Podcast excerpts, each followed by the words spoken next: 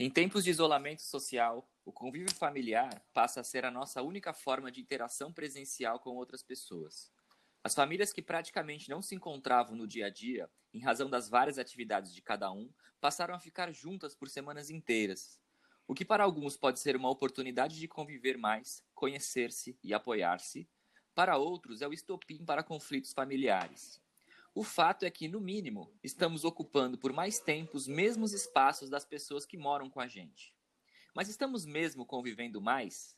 Que descobertas sobre nossas relações familiares essa pandemia pode proporcionar? Será que nossas famílias voltarão a ser as mesmas quando tudo isso passar? Eu sou Bruno Joaquim e esse é o podcast do Atualidades em Debate.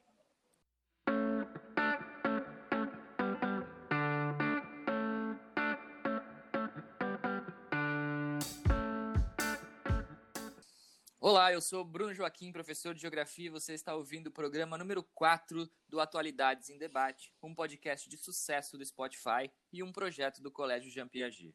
No programa de hoje vamos falar sobre as relações familiares, em especial no período de isolamento social, durante o qual as famílias têm o desafio de conciliar rotina de trabalho, escola, criação e educação dos filhos e atividades domésticas, além de equilibrar as emoções frente às consequências emocionais e financeiras impostas pela pandemia do Covid-19.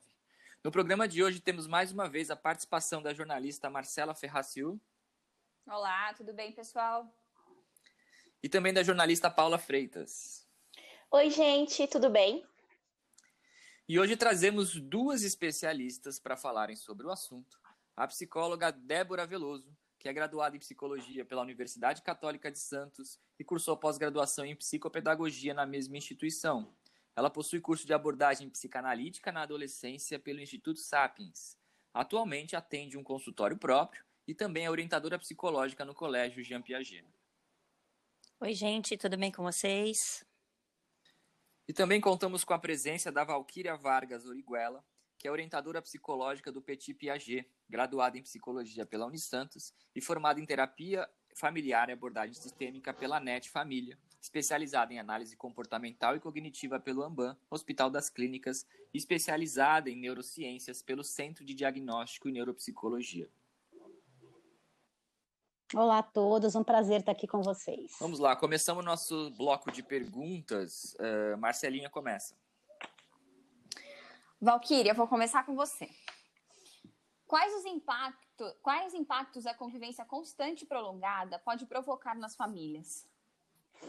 Bom, Marcela e, e todos, falar sobre os impactos nas famílias, a gente tem que se reportar um pouco aos impactos de quebra de paradigmas que aconteceram, de padrões, de estilos de vida, de modelo de pensamento, das rotinas, e nós entendemos que rotinas trazem uma, uma total previsibilidade e isso protege muito o nosso âmbito emocional. E, literalmente, de um dia para o outro, houve um rompimento de caráter sistêmico, ou seja, os contextos foram radicalmente é, modificados, as estruturas, tanto na saúde, de caráter profissional, educacional, social, foram abaladas e isso fragilizou todos nós, todos os sistemas. Quando a gente fala de família, as famílias são também sistemas muito dinâmicos, né? Então nós temos os parentais, os pais, a fratria que são os irmãos, e toda essa estrutura que vinha convivendo de uma determinada forma dentro de uma rotina muito previsível, agora tem uma total eh, necessidade de readaptação né? E nós temos essa capacidade de se reorganizar? Sim. As famílias, como todos os sistemas, conseguem se reorganizar e aprender dentro disso. Mas quando eu falo da quebra de paradigmas, ou seja, de uma mudança radical de conceitos de vida diária, essas estruturas elas sofrem um grande desamparo. E aí nós estamos falando da concepção emocional. E para falar disso, eu vou pedir licença para o nosso professor de geografia, Bruno, e vou dizer que, para mim, na minha concepção, eu sou uma profissional que trabalha com interdependências.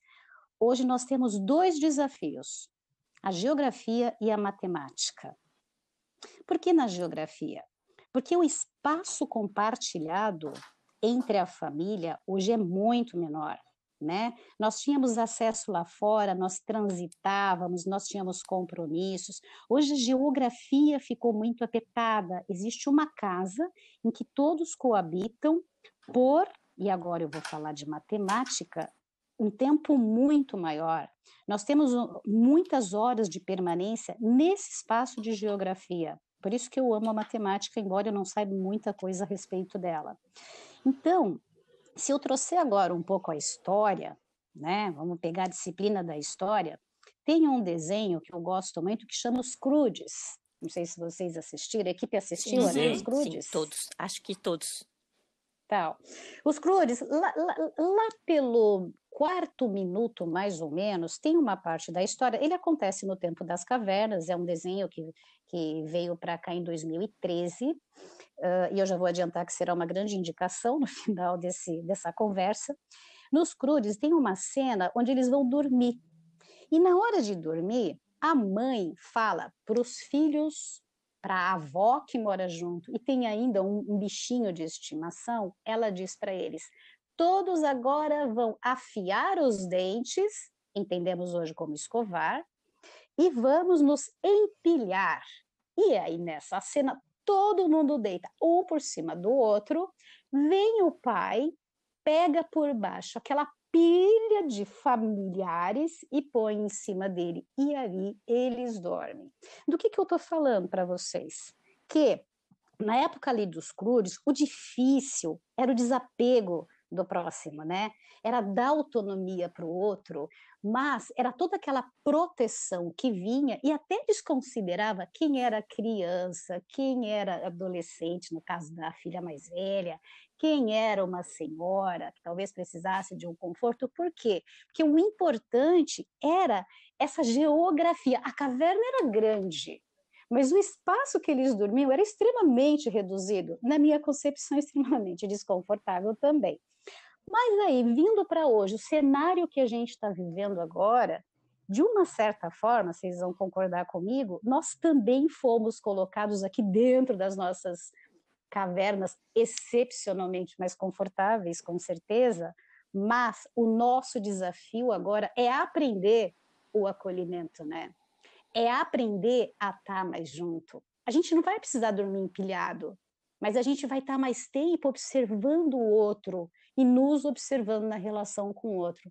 Isso traz estresse? Muitos, a gente vai estar falando isso aí no discorrer da nossa conversa.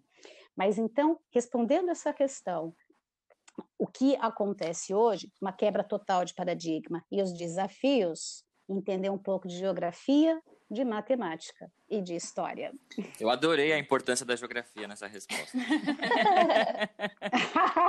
Mas você é suspeito. É, geografia é excepcional. É muito bem, muito bem. Alguma Não, acho que tá ótimo. Muito obrigada. Débora, sua vez agora. Manda. Antes da pandemia e da necessidade de isolamento, a gente não convivia da mesma forma, na sua opinião? A gente devia achar tão complicado estarmos isolados em casa com as pessoas que moram com a gente? Então, Paula, é, a gente convivia, né? Então, cada um no seu, na sua rotina. Então, você tinha um tempo de convivência. Uh, nesse tempo de convivência, muitas vezes a gente percebe que o horário de almoço, no horário do jantar ou num final de semana, né? Quando os pais se reúnem para fazer alguma coisa, isso era uma convivência. Então, eu acho que assim, nessa necessidade de isolamento. E quando a gente pensa na adolescência, a gente pensa numa necessidade de isolamento que já é da adolescência, né? O adolescente se isola para a construção da sua personalidade, né? E então ele se organiza dessa forma, ok? Mas até então, antes de tudo isso acontecer, nós tínhamos aí uma convivência limitada, ok? Deu para entender mais ou menos essa necessidade de isolamento? Ok. É, deixa eu aproveitar esse gancho então da Débora. Ela falou sobre, sobre os adolescentes e passar uma pergunta para a Valquíria. É, a relação familiar agora, neste momento, envolve crianças e adolescentes convivendo com seus pais de forma contínua e prolongada, né? E de que forma que isso pode impactar, então, nessa relação entre pais e filhos? Bruno, é, entre pais, filhos e entre irmãos também, né? Porque os irmãos estão Verdade. juntos. E nós temos hoje, né, verdade, e nós temos constituições de famílias onde nós temos hoje adolescentes e crianças, né, por, com diferença de tempo, de idade bastante grandes. Então, nós temos ciclos diferentes dentro de uma mesma casa: criança, adolescente e pais já, alguns de meia idade, outros até mais, né? Então, falando um pouco disso, uh, na minha percepção de famílias, em relação às crianças, eu acho que o desafio maior é para os pais e para os irmãos quando esses são bem mais velhos. Porque criança, salvo algumas exceções, criança gosta de estar em casa, né, Bruno? Criança gosta de estar com o brinquedo dela, criança gosta de estar no cantinho dela, ela, ela fica feliz em olhar o desenho, em fazer um desenho, ela chama o pai e a mãe inúmeras vezes, né? Quem tem filhos pequenos sabe do que eu estou falando. Então, em relação aos pequenos, que não devem estar expostos a quantidades impiedosas de informações de ordem de cenário mundial, né, e sim o suficiente para que elas entendam o estar em casa, para mim, nesse aspecto, o, o desafio maior é para o pai, para a mãe e para os nossos irmãos mais velhos, alguns aqui adolescentes. Que eu, Valquíria, eu acho, é, o, né? É, eu criança... acho que, assim, a gente, vamos, já que você está falando sobre essa convivência entre os adolescentes e as crianças, e isso se torna cada vez mais conflituoso, né, o que a gente vê hoje em dia, é, nessa convivência que você coloca, é, o que, que criança gosta de fazer, criança gosta de estar junto. Adolescente não gosta de estar junto. Né? Ele, não, ele não se sente à vontade junto. É como se você estivesse ultrapassando o limite dele. Então, e isso muitas vezes não é respeitado pelos pais, né? É, e, é, e, é, isso que a gente. E, e, e os pais uhum. olham para isso de uma forma muito negativa, não como uma forma de evolução, de crescimento, mas como: olha, ele está me esquecendo, ele não me quer por perto, todas as minhas opiniões já não são mais válidas, enfim. É, é, é os pais não olham isso de uma forma muito positiva, enquanto que as pessoas esquecem que já passaram por essa situação. Né? E que esse, esse, esse distanciamento é necessário. É. Débora, uma vez uma, uma adolescente me perguntou, me contando uma história de indisposição entre ela e a mãe, no caso, né? E essa menina tinha muita razão naquilo que ela falava, na queixa que ela trazia, porque a gente sabe que essa fase da adolescência, que é uma fase linda e que é uma fase de um crescimento muito assustador e muito carregado de nuances inúmeras, mas aquela menina, tinha 14 anos na época, uma adolescente, não era nem mais uma menina, ela tinha razão na queixa dela. E aí eu refleti muito sobre isso naquela conversa, né? E aí eu, eu percebi e falei uma coisa para essa moça. Eu falei: olha, você tem razão no que você está falando, e o teu sentimento é totalmente adequado ao que você está me contando. Mas eu estou aqui pensando o seguinte: quando você me diz que você está aprendendo a ser adolescente e a sua mãe não percebe, eu fico aqui pensando que a sua mãe também está aprendendo a ser mãe de uma menina que está se tornando adolescente. adolescente. Então isso é muito relevante, né? Eu acho que o nosso, o nosso jovem, o nosso adolescente, e eu sou apaixonada por eles, é a única fase que eu voltaria na minha vida seria na adolescência, porque eu sou apaixonada. Mas também a gente precisa entender, né, enquanto filhos, que os nossos pais também aprendem todos os dias.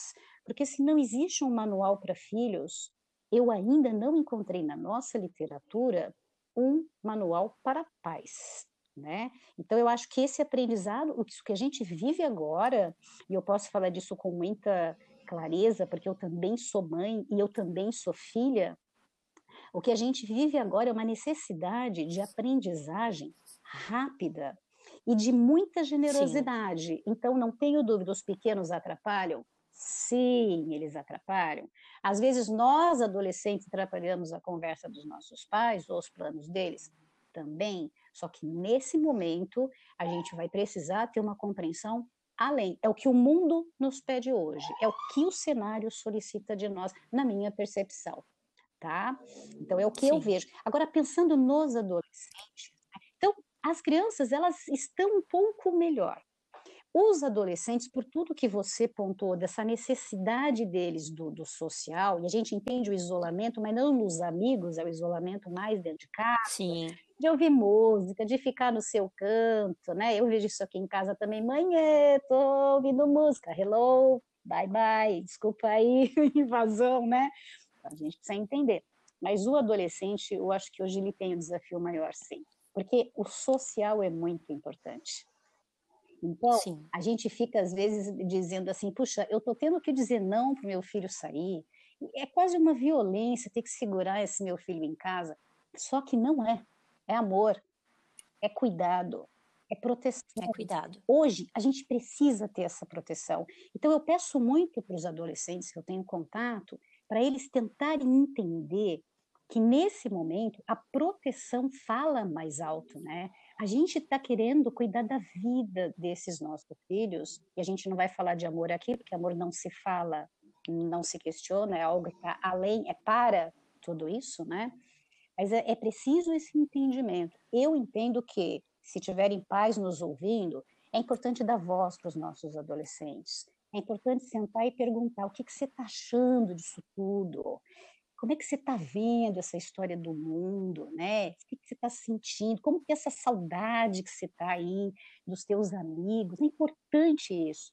E, gente, marcar encontro, tá? Eu, é, desculpa aí o depoimento pessoal, mas semana passada tomei um chá com a minha mãe, com a minha irmã, minhas cunhadas, tivemos um chá delicioso, cada uma na sua casa, e foi delicioso a minha sensação é de que eu tinha saído de casa, né? Até me arrumei para tal.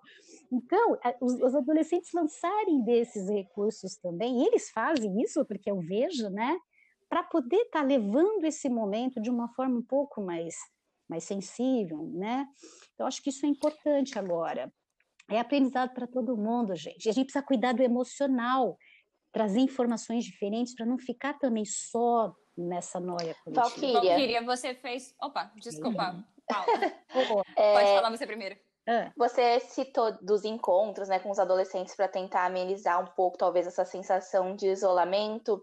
Mas e com relação às crianças? O que, que os pais podem fazer hum. para, por exemplo, gastar um pouco dessa energia? Porque criança em casa cheia de energia tem que ser feito algo para que ela fique entretida, né? De certa uhum. forma. Tá. O, o, o que que criança gosta de fazer, gente? Gosta de brincar. O que que criança gosta de fazer? Criança uhum. gosta de brincar.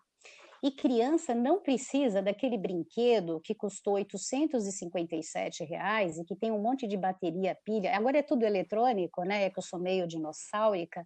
Não. Eles se divertem com várias coisas. Criança gosta de ver fotografia de família criança gosta de ouvir história de quando você era pequena, né? Uh, quando você começa a contar, quando eu era criança, eles param, eles ficam hipnotizados olhando para você, para ouvir, porque isso traz uma intimidade, intimidade é um vínculo emocional muito grande. Isso traz um grande acolhimento. Vamos fazer panqueca. Pronto, ela vai mexer a massa da panqueca, enrolar o nhoque. Ah, mas a mamãe não tem habilidade na cozinha. Hoje nós mães, né, gente, vamos combinar que quem não tinha tá lá com a internet do lado aprendendo a fazer um cuscuz, né? então, é para mim, eu acho que deve ser para outras mães também. E home office, e cuidar da casa, e estar tá informada, e fazer aqui esse trabalho com vocês, né? Que é uma delícia.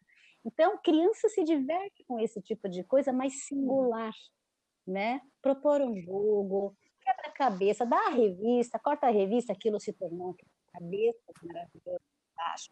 A criança não precisa de muito, né? A criança precisa de atenção. E você precisa dosar essa atenção para não abduzir você também, porque esse é o outro risco. Né? Para se a gente, como pais, a gente conseguir manter a tranquilidade necessária e entender a parte do aprendizado, que para mim é fundamental, as crianças transitam bem sabe? As escolas que, as escolas que proporcionam para as crianças um, um ensino semipresencial, onde a gente tem a Valkyria. em tempo real. Desculpa te interromper, está um pouquinho ruim Foi. seu áudio. Ah, é? Melhorou. Melhorou um pouquinho? É. Então, as crianças que conseguem acompanhar o ensino semipresencial em tempo real, eles, eles, eles, tão, eles ficam felizes de ver os amigos. Então, é mais um gás que você está dando aí para esse momento. Tá? Tá, tá ótimo. Respondi? É, Valquíria, eu só queria retomar, você falou sobre os pais é, escutarem os adolescentes, perguntarem como eles estão se sentindo. E mais do que isso, né? É, não sei se você concorda, realmente dar importância àquilo que o adolescente está sentindo. Porque muitas vezes os pais consideram que o, o que o adolescente sente não é tão importante. Né? Ah, eu tô aqui preocupado com botar comida na mesa Sim. e você tá com saudade dos seus amigos. Isso é inferior. E não sei, eu não sei se bem esses exemplos, mas é. cada faixa etária tem suas preocupações, seus sentimentos, e isso é, é diferente, né? E, e muitas vezes o que eu percebo é que os Sim. sentimentos dos adolescentes não são considerados. Não sei se você tem essa percepção. É. Eu tenho, eu acho que aí a gente está falando da escutativa, né? Que, é importante conceituar entender como ela é feita, como ela acontece. Eu acho que agora é essa prática de escutativa que a gente vai precisar exercitar, não só nesse momento, mas na vida, né? Marcela, porque ouvir o outro genuinamente, entender o sentimento dele e não julgar é uma tarefa extremamente desafiadora para a humanidade. Uhum. Você tem toda a razão. Não só para os pais de adolescentes, para todos nós, né? Não. Eu acredito que para todos nós, né? É ouvir o outro, a gente está falando um pouco de buscativa agora, né? Que é essa capacidade de ouvir o outro, entender o significado, entender o sentido que aquilo tem para ele e não inferir o seu julgamento. A gente poder ter o nosso sentimento compreendido, não existe nada uhum. mais acolhedor do que isso. Sem dúvida. Tá ótimo, muito obrigada. Débora, o suplemento Outras Formas de Trabalho da Pesquisa Nacional por Amostra de Domicílios Contínuo, divulgada pelo IBGE no, no, ano passado, indica que as mulheres gastaram em 2018 quase o dobro do tempo na realização das tarefas domésticas em relação aos homens. Como esses dados impactam as relações familiares é, em situações como essa que a gente está vivendo? Então, Marcela, a gente vai ter que ver um contexto geral disso aí né? É, existe aí um contexto cultural, né, que é uma herança cultural, a qual é, nós, aqui no Brasil, nós mulheres assumimos um papel entre nós, entre ser dona de casa, mãe e uma baita de uma profissional, né? Ou aquela que não é a profissional fora de casa, é aquela que é a profissional dentro de casa, né? Que cuida dos filhos, que na verdade gerencia toda uma casa. É, a gente está falando de uma, de uma herança um pouco cruel, né? Um tanto cruel, eu diria. É, basta hoje. Hoje a gente tem aí uma, uma, uma visão de convivência familiar. Estou falando desse módulo de hoje, tá? Nessa, na questão da pandemia. É, hoje a gente tem que ter a questão de compartilhamento e colaboração, né? A mulher muitas vezes assume uma bronca da qual ela já está acostumada, porque sistematicamente a gente já faz um monte de coisas. Né? Então, a, a, sociedade impõe que você seja mãe e que mãe cuida, e que mãe trabalha, e que mãe faz milhares de coisas ao mesmo tempo. Não. Calma. Não é bem assim que as coisas funcionam. A gente vai encontrar uma pessoa que faz parte de uma família extremamente estressada com tantas tarefas atribuídas da qual ela pode muito bem dividir. Mas é fácil dividir? Não. Não é fácil dividir porque ela sempre fez isso, então por que, que agora ela vai deixar de fazer? Não é verdade? Será que ela vai se sentir menosprezada, excluída? A, a, a linha de pensamento agora é outra. A linha de pensamento é: eu preciso dar conta do meu trabalho, mas eu tenho um todo para gerenciar? Não, eu posso gerenciar com quem mora comigo. Então, se, você, se tem filhos adolescentes, esse filho adolescente ele pode muito bem fazer uma outra atividade que não só jogar videogame né, e fazer a lição de casa. Ele também pode fazer outras tarefas. Por que não? Por que não assumir outro, outros papéis?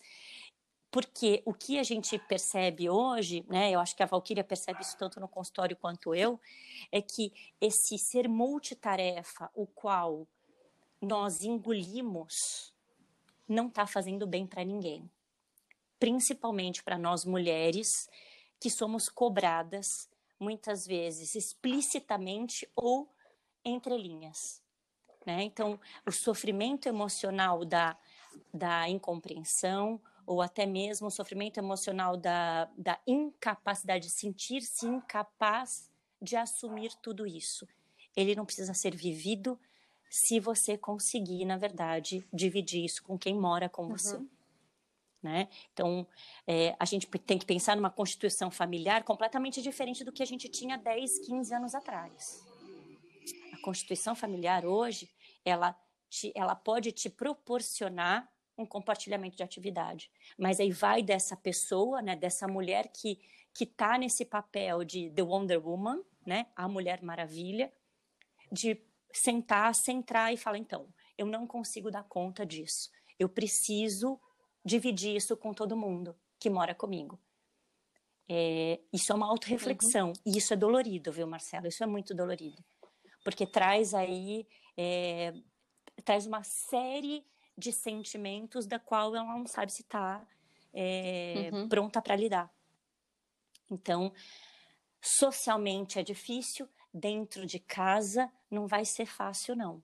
Porque quem mora com você muitas vezes não está acostumado a fazer uhum. tal tarefa. Sim né? Socialmente, Sim. já foi empurrado para você essa tarefa. Então, eu acho que é algo que a gente precisa repensar. É, enquanto mulher, qual o papel, qual o papel que você tem para sua família ou para quem está com você, ou se você não está com ninguém, né? Se você mora sozinha, qual é o seu papel no seu espaço? Eu acho que é, isso é uma boa reflexão. Pode, Pode falar. falar, Bruno. Não, você primeiro. Não, eu ia seguir para a próxima. Mas se você quer comentar, se você quer comentar, pode. Não, quero, quero. É, eu gostei muito desse termo que você usou, Débora, e isso que eu vou falar pode até ser bem batido, mas é, você falou de colaboração e compartilhamento e não de ajuda, né? Porque a gente escuta muito isso. Ah, eu, aquele, ah o marido uhum. dela é ótimo, ele ajuda. Ah, ele é um pai incrível, ajuda tanto a mãe né? É, ou em outros contextos, não é uma ajuda. Putz, então, né? pois Porque é. Porque ajuda pressupõe que aquilo é obrigação da mulher e ela está recebendo a ajuda de alguém. Nesse contexto que a gente está falando. É, colaborar e compartilhar são termos que fazem muito mais sentido, né? Justamente. Uhum. E eu acho que a gente está numa geração hoje, acho que né, nessa nossa adolescência, essa geração de meninas, elas precisam aprender com isso. Essas palavras, elas precisam fazer parte desse vocabulário, né? As meninas precisam aprender que colaborar e compartilhar é possível. Tomar tudo para elas, eu acho que é, é, é, um, é um fardo, é muito pesado. E essa herança cultural, ela pode ser cortada a partir do momento que a gente percebe que não dá certo nós somos exigidas tanto quanto os homens, uhum. não é verdade, no trabalho? Uh, então, se nós somos exigidas, por que não compartilhar e, co e pedir colaboração de todas as pessoas que estão conosco? É muito mais fácil, né, do que ser exigido o tempo todo. É, tá aí milhares, aí a gente tem, pode citar vários problemas é, de ordem psíquica que adoecem as mulheres hoje é, uhum. pela, pela questão da exigência, né? Então, acho que a gente precisa parar para tá rever Muito esse obrigada. conceito. É, Débora, e assim, pensando nessa reorganização da, da casa, da rotina da casa, necessária nesse momento de isolamento social, né, de compartilhamento de tarefas, enfim. Tudo isso, na, na minha percepção, exige a criação de uma rotina, né? E aparentemente uma nova rotina. Tá certo isso? É importante criar uma rotina nesse momento, né? Então, Bruna, eu acho que a gente tem que rever o que significa rotina. Então, qual é qual é a sua rotina, né? Cada membro da família tem uma rotina. Existe aí, na verdade, a questão da convivência, que a gente que eu falei com vocês lá no começo, né? e que a convivência se daria por alguns momentos de casa. Só que aquela rotina foi quebrada e hoje em dia o que a gente precisa é flexibilizar. A rotina é cada um tem o seu trabalho, cada um tem a sua função e vamos dividir isso aqui. É, isso eu chamaria de uma rotina, mas uma rotina flexibilizada. Não dá para você fazer planos e achar que aquela pessoa que mora com você vai pensar exatamente da mesma forma que você. Existe um, um, um acordo, né? Existe uma conversa. Então, eu, eu, se a gente for é, pensar numa casa em que morem os pais, né? Pai, pai, mãe, mãe, pai, mãe, vós, avós e tios, todo mundo ali tem função. É, a questão é, cada um pensa de uma forma. Ou seja, é muito necessário ser flexível no momento que você quer instalar uma, uma, uma rotina, porque isso gera muito conflito. Né? Se você tem uma, uma numa família que você tem dois, é, um, dois adolescentes, você vai entrar em conflito com essas pessoas se você não parar para ouvir. Então, é, eu acho que hoje a gente não tem a questão da rotina. Eu acho que hoje a gente tem a, a, a questão da conversa. Então, o que, que a gente vai fazer hoje? Então, olha, o nosso dia hoje nós precisamos disso, disso, disso. Quem fica responsável pelo quê? Isso, a gente precisa gerir esse, esse, esse espaço. Então, como é que a gente vai fazer? Ah, hoje a gente não está afim de fazer nada, então ótimo. Então, ninguém vai fazer comida, ninguém vai arrumar a cozinha, ninguém vai, ninguém vai fazer? Beleza. Então vai todo mundo ficar assistindo TV junto, separado? Como vai ser? Isso precisa ser conversado. Então, fica muito difícil quando você tem um ritmo que dá certo, acordar, tomar banho, tomar café, ir para o trabalho, voltar, almoçar, falar oi para todo mundo, tchau, saiu e só se encontra à noite. É muito fácil isso. Quer dizer, né? Hoje a gente percebe o quanto isso era fácil.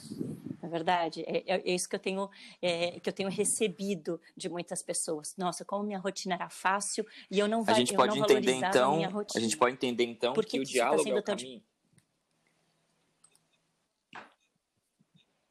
O diálogo sempre é o caminho. É que muitas vezes o que acontece é o seguinte, Bruno. Dentro de um diálogo, as pessoas chamam de diálogo, o que muitas vezes existe, na verdade, é um monólogo. Eu falo, você me ouve e acabou, né? É difícil ter essa escuta real, a escuta verdadeira, genuína, como a Valquíria falou. A Valkyria trouxe isso muito bem é, explicado de que quando você ouve alguém, você tem que estar ali. É o momento presente, é estar. Você está ouvindo aquela pessoa e você está refletindo sobre o que ela está te trazendo. Então, o diálogo sempre foi, mesmo dentro das outras nas nossas rotinas anteriores a essa pandemia. Mas hoje, que tipo de escuta a gente tem que ter para esse diálogo? Ele não pode ser monólogo, não mais né? É, fica muito difícil. Posso dar, posso, posso dar uma contribuição nesse aspecto que me ocorreu agora? Claro. É, pegando um pouco a área uhum. das nossas jornalistas na área de comunicação, e você mais uma vez validando a geografia do nosso professor Bruno, mas assim, às vezes, a melhor comunicação naquele momento é você perceber que você está saindo do seu território de bom senso, de coerência, de equilíbrio, e indo para uma nuance emocional muito complicada de estresse, né? Então, Sim. eu acho importante essa reflexão que às vezes a melhor comunicação é você sair e lá na cozinha tomar um copo de água, tomar um copo de suco, dar uma respirada, praticar um pouco dessa centralização e voltar, né? Isso é bacana também, acho que eu queria agregar dessa desse isso é um trabalho de autoconhecimento, né? A gente perceber quando está entrando no território hostil e não entrar, não aceitar esse convite, porque certamente depois essa comunicação vai ser uma comunicação muito melhor, muito mais com muito mais benefício, né? É, é claro, né, Valquíria, porque se a gente for pensar bem, a convivência ela traz o conflito, né? É, e esse conflito ele pode ser minimizado pela tolerância, né? Pela pela escuta, uhum. pela pela tolerância. Então, se a gente for pensar aí nessa né, nesse no rol do como a gente pode fazer para melhorar essa rotina, é óbvio que tem dias que você não vai acordar felizinho, não.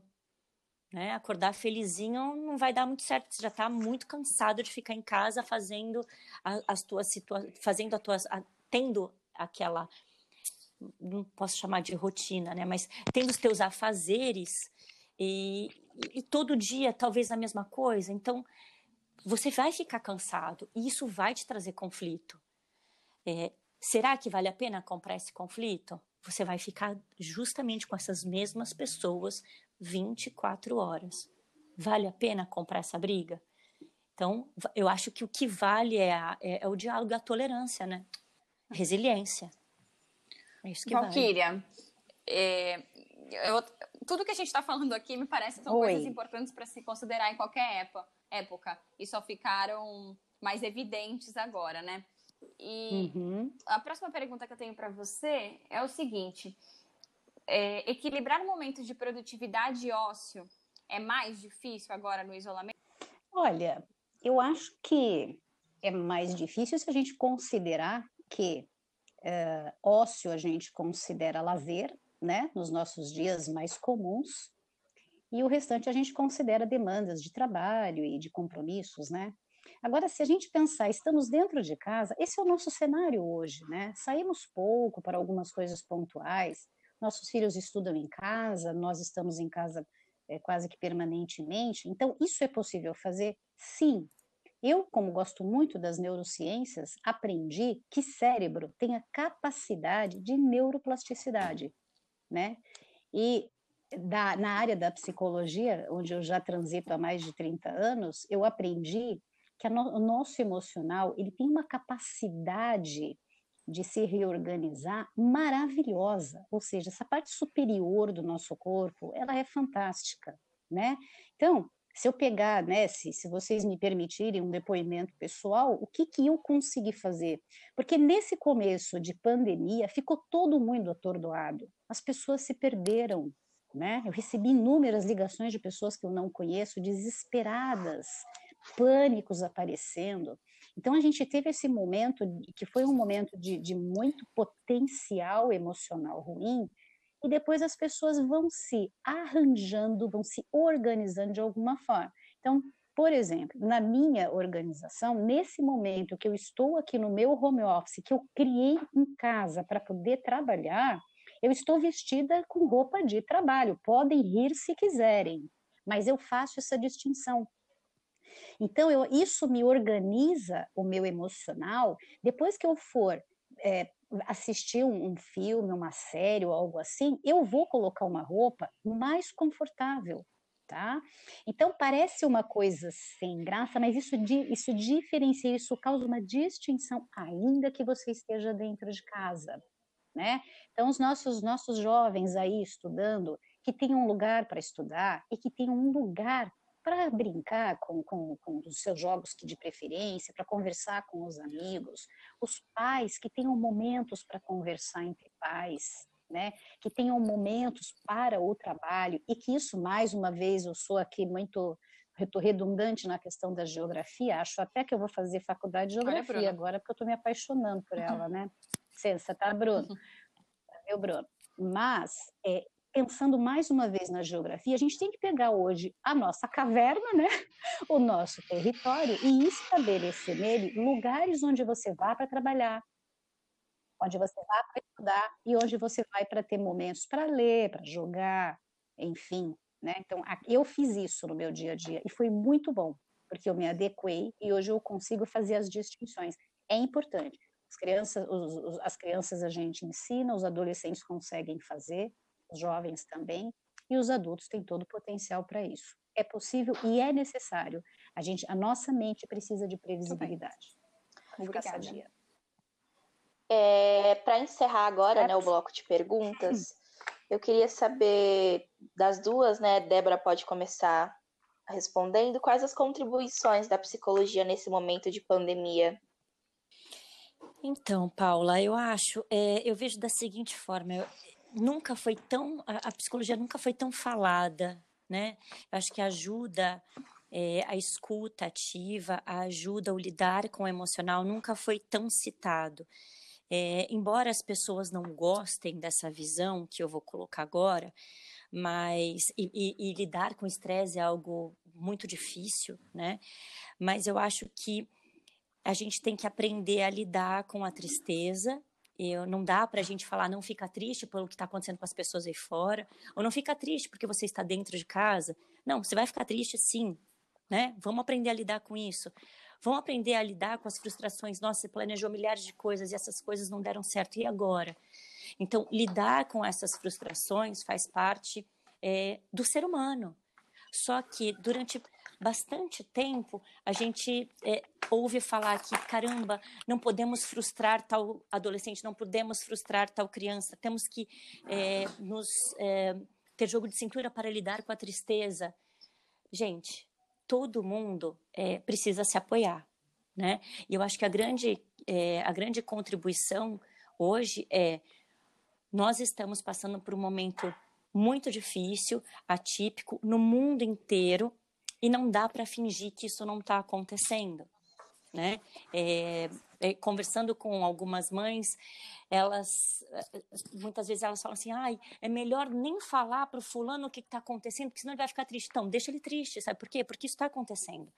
Isso vai fazer com que ele se fortaleça para para que ele aprenda a lidar com essas emoções mais tarde. Caramba, mas eu não sei lidar com isso. Então troca com ele. Ouve, né? Então a psicologia traz essa essa questão de percepção, né? Quando, por exemplo, você tem uma família e você não está dando conta de, de, lidar com a emoção daquelas pessoas, troca com quem você pode, é, liga para algum profissional que você tenha é, conhecimento.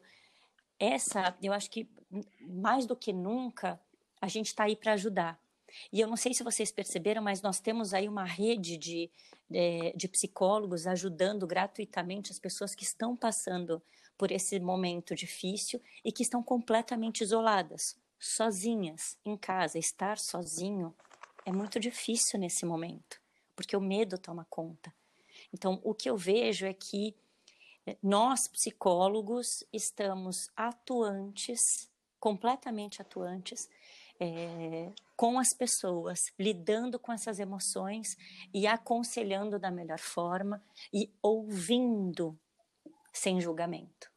Eu acho que essa é a maior contribuição que a psicologia, a maior não, uma das contribuições que a psicologia está tá oferecendo hoje para as pessoas está aparecendo aí. Eu não sei se a, se a Valquíria concorda comigo, mas a gente está hum. aprendendo a lidar com a tristeza, a gente está aprendendo a lidar com as frustrações. Não tenho nem o que dizer, né, Débora? Débora falou tudo, é um prazer trabalhar com essa moça. É, eu vou falar, é um prazer, é um prazer mesmo. E como a gente está aprendendo nesse momento, né? A pandemia vai passar. Hoje eu li um artigo fantástico aí de medicação em breve a gente vai ter excelentes notícias, fiquei muito feliz. A pandemia vai passar, a vida financeira vai se recuperar, os nossos cabelos serão hidratados, serão tonalizados, né? Nossa beleza vai voltar, né? A gente vai colocar roupa bonita para sair lá fora, mas o dano emocional, esse permanece por muito tempo. Então, o que eu posso dizer para todo mundo, eu digo na minha casa, eu digo para os pais, eu digo para os jovens, assim, peçam ajuda. Está sentindo alguma coisa estranha? Peçam ajuda. Estão percebendo alguma coisa esquisita no seu pensamento? Peçam ajuda. Agora é momento da gente pedir ajuda e as ajudas estão aí. Então essa é a minha orientação para todo para todos nós. Não estamos bem? vamos pedir ajuda. Tá ótimo. É isso. Passamos agora para o nosso bloco de dicas culturais. A ideia é que os participantes aqui dessa gravação do podcast indiquem para vocês um filme, um livro, uma série, algum produto cultural que tenha relação com o tema de hoje, que são essas relações familiares. Marcela, você começa hoje. Eu separei dois filmes, na verdade. Um é Pequena Miss Sunshine, de 2006, é, é muito interessante, vai trabalhar um pouco dessa relação familiar, inclusive com a ajuda da Débora, ela que me lembrou desse filme tão bacana. e aí eu pensei também na Árvore da Bem Vida, legal, que é um filme né? mais complexo, né, mas está completamente relacionado a relações familiares, né, contexto familiar, muito bom também, vale a pena, é um filme de 2011. Muito bem. Paulinha? É, o meu também, minhas dicas culturais também são dois filmes da Disney. Um que eu já soube que a Débora não concorda muito, porque trata-se de uma adolescente rebelde. Mas é maravilhoso, eu amo muito esse filme, que é Valente, que fala principalmente da relação de mãe e filha, né? Ela é uma menina adolescente que ela tá super rebelde, e aí ela Sim. briga com a mãe, mas depois tudo fica tudo bem. E é de 2012, é recente até esse filme, eu gosto muito de Valente. E o outro é um filme muito lindo, que é Viva, a Vida é uma Festa, de 2017 que também fala muito de relação familiar, fala de uma família Sim, que tem é uma tradição contra a música, e aí explica certinho o porquê disso, e no fim também tudo se acerta, é muito lindinho, eu gosto muito dos dois. Muito bem, Paula. Eu vou deixar a Valkyrie e a Débora por último, e vou recomendar uma série, recomendar a série Merli. Merli é uma série do Netflix, é uma série catalã, eu acho que é, para além da filosofia, né, que é um, um, ponto central dessa série, ela mostra muito as relações familiares de jovens e seus pais, né? Eu acho que isso é, é foi uma das coisas que mais me marcou nessa série ali, personagens como o Juan, o Guerrar, esses, esses personagens especialmente me marcaram muito, o Ivan também, nessa relação dos jovens com os pais. Né? Eu acho que isso é um ponto importantíssimo dessa série famosa que muitos assistiram, que é de 2015, né? começou em 2015 e acabou em 2018, é, mas pouca gente dá importância, né? que, que é uma, uma série que está falando exatamente de relações familiares, além, obviamente, da filosofia, que é o ponto central. É, Débora, sua vez. Vamos lá, eu fico com um filme que foi recomendado pelo meu filho e que você tem que ter uma, uma outra uma outra visão quando você assiste esse filme. Eu recomendo bastante se chama Capitão Fantástico, né? É, é um filme de 2016 e ele fala bastante das relações, da diferença das relações familiares, tá? É, entre, tem vários, o contexto do filme é bem bacana, mas eu acho que quando você enxerga como são as relações, como elas são diferentes, ele se torna muito rico, né? É um outro filme que eu acho que é bem legal de assistir, eu rever, né? Porque eu não, conheço ninguém que não tenha assistido Up, a Altas Aventuras, que é um desenho da, da Pixar, creio, é, de 2000, 2009 e fala sobre as relações familiares de uma mãe que trabalha fora, não tem tempo de fazer muitas coisas com o filho, e esse filho vai se virando, né? Ele vai encontrando pessoas para que ele possa se identificar e para que ele possa também doar carinho e atenção. E, enfim, é um filme fabuloso e eu acho que ele é totalmente atual. Ele é lindo demais. Não há uma, não há nenhuma vez que eu assista, assim, todas as vezes que eu assisto eu choro pela mesma coisa. É uma então, série que é eu e você, a Marcela, estávamos falando há um tempo, eu não sei se entraria também, mas Sex Education, você acha que seria uma boa recomendação? Sex Education é muito legal, mas tá. a gente tem que recomendar ela apenas para os adolescentes, né? Eu, eu vou te falar, vou falar, Paula, que assim, é, alguns pais acham que sex education é um certo tabu, embora uhum. eu vejo de uma forma muito instrutiva, porque ela desmistifica a questão de pai e mãe, né? Pai, mãe, sim, família, sim. em relação ao sexo. O que eu acho muito legal. Pode, pode ser um, um assunto comum. Por que não?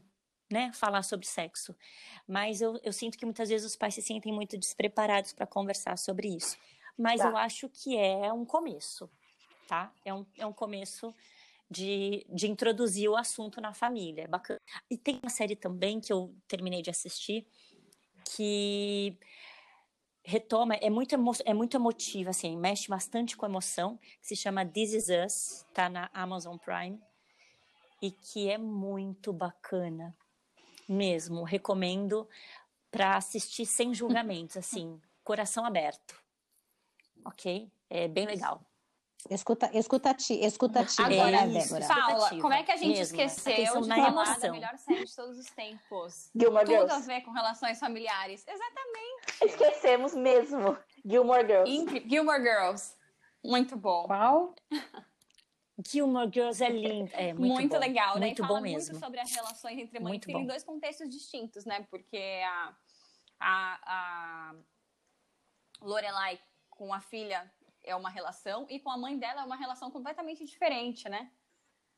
Como são relações de mãe e filha distintas, Sim. assim, muito legal, fora todo, vários outros aspectos, indico para todo mundo, mães e filhas têm que assistir juntas. É verdade. Pô, já fiz uma lista aqui de coisas que eu preciso assistir durante a quarentena que vocês citaram e eu ainda não vi. Valquíria, suas dicas, falta... Valquíria, por favor. Bruno, ainda falta a minha. Né? Bom, você eu quero que pegue o Atlas Geográfico, brincadeira, não precisa. eu, vou dar, eu não vou dar uma dica, eu vou dar uma dica, uma dica de filme, eu quero dar uma dica de contexto, como pessoa sistêmica que eu luto para ser todos os dias, né? A minha proposta para sábado e uma proposta para domingo. Uh, uma bacia de pipoca com manteiga, uma bacia de pipoca sem manteiga, porque tem gente que não gosta com manteiga, e assistir os Croods, tá? Família reunida. A minha proposta é que as famílias consigam se reunir e assistir os Croods. No dia seguinte, é, ou a mesma pipoca, não a mesma pipoca que vai estar murcha, né? Mas uma nova pipoca. E a minha proposta. a minha proposta, tem gente que gosta, né? A minha proposta é dar risada. Se alguém não assistiu nesse grupo, por favor, coloque na não. lista Toque Toque. Não.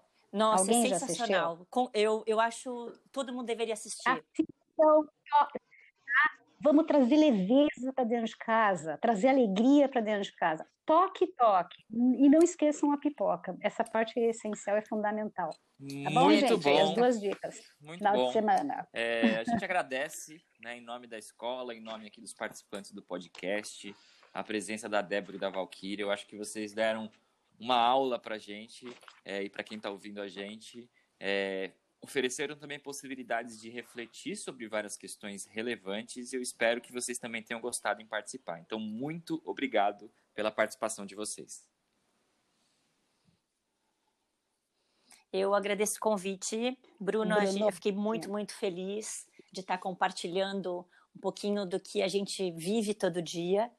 E eu acho que a gente pode fazer isso muito mais vezes, que eu achei muito divertido de, de, de estar tá falando sobre um pouco sobre o nosso trabalho, mas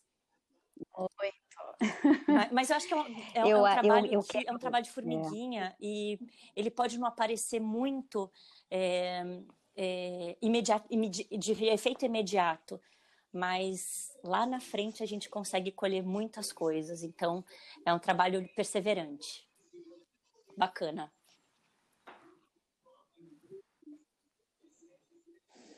É, eu, eu agradeço também, eu como profissional me sinto no dever de compartilhar o pouco que eu sei. Eu sou uma pessoa que eu gosto de estudar, quem me conhece sabe disso. E para mim foi uma honra ter sido convidada por vocês. Eu acho que vocês conduzem de uma forma muito generosa, muito acolhedora. Então eu fico aqui, eu me torno um pouco melhor do que eu era uma hora atrás. Muito obrigada. Tá? Muito obrigada, gente. É, meninas, vocês podem passar o contato de vocês, caso alguém tenha alguma dúvida, queira conversar. Você pode começar, Débora?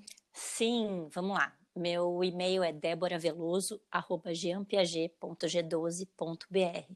Pode me chamar no Hangout por esse endereço e a gente consegue conversar tranquilamente. Valquíria? O meu Valquíria Vargas, com V, arroba jeanpg.g12.br, da mesma forma que a Débora. Podem mandar e-mail, marcar pelo Hangout. Perfeito, Vai um obrigada. Prazer, um prazer se eu puder colaborar. Então é isso aí. Muito obrigado às convidadas, obrigado é, Paula, obrigado Marcela, obrigado para quem ouviu a gente Obrigada. até o final e até a próxima. Valeu, pessoal. Tchau, tchau. Beijo. Valeu. Tchau, gente. Tchau, gente.